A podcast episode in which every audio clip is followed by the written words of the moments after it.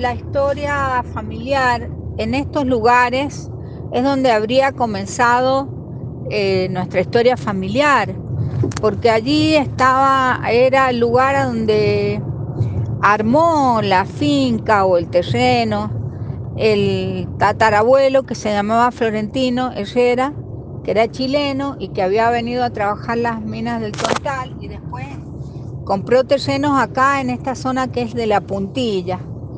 Ahí él con mucho esfuerzo y sacrificio armó su, hizo de esos lugares que eran, eran terrenos muy inhóspitos, eh, una finca de producción. Este, todo dice a fuerza de, fuerza de, su propia este, tracción, digamos, fuerza de sangre, más el aporte de, los animales, de los bueyes y mulares y todo lo que se necesita. Él estaba este, unido con una señora que se llamaba Justa Puertas de Raza, que era puntana y que había venido acá con su, con su madre, había venido desde San Luis y otros hijos que había traído. Y después en unión con ella tuvo otros, otros descendientes, entre los cuales está mi bisabuelo José Inés Herrera, casado con Dominga Calderón, eh, los padres de mi abuela Inés Herrera Calderón, la mamá de mi papá Renzo Herrera. El tema es que en esa finca o en esa propiedad eh, hay, una, historia muy interesante para desentrañar.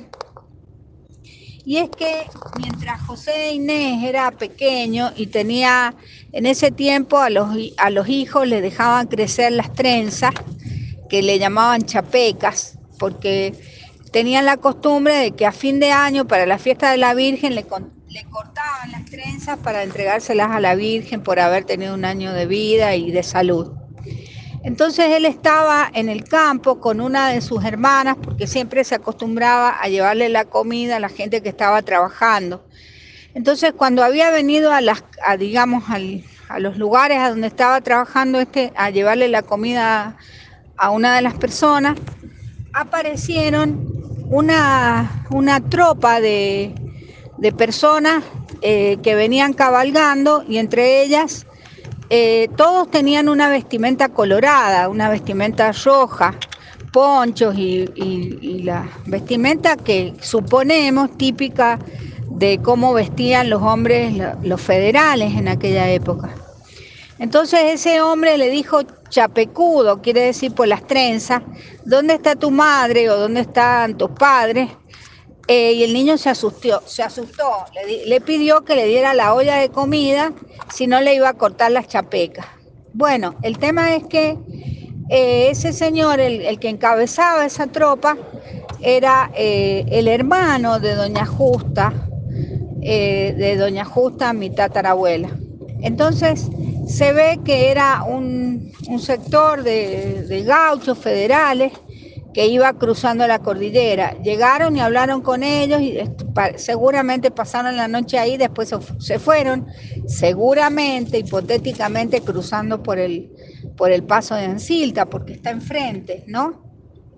Bueno, esa es una historia para desentrañar quién, quién era el hermano de Doña Justa que venía con un grupo de gauchos federales y en ese contexto, si nosotros lo ponemos en, en fecha. Eh, Florentino vino a trabajar en la época de las minas, del Tontal. Eh, había una extracción minera muy importante ahí en Sorocayense y la de Hilario, y estaba la extracción minera del Tontal. Eh, si tomamos en cuenta que es en la gobernación de Sarmiento en el año 64, más o menos podemos deducir que era plena época en que estaban los, continuaban, digamos, los combates entre unitarios y federales. Y si él era el pariente, el hermano de Doña Justa, venía de San Luis, evidentemente que debe tener algún sentido entender que ellos eran federales que iban pasando para el lado de Chile. Bueno, eso es todo lo que quería comentar. Gracias. Gracias, Mónica.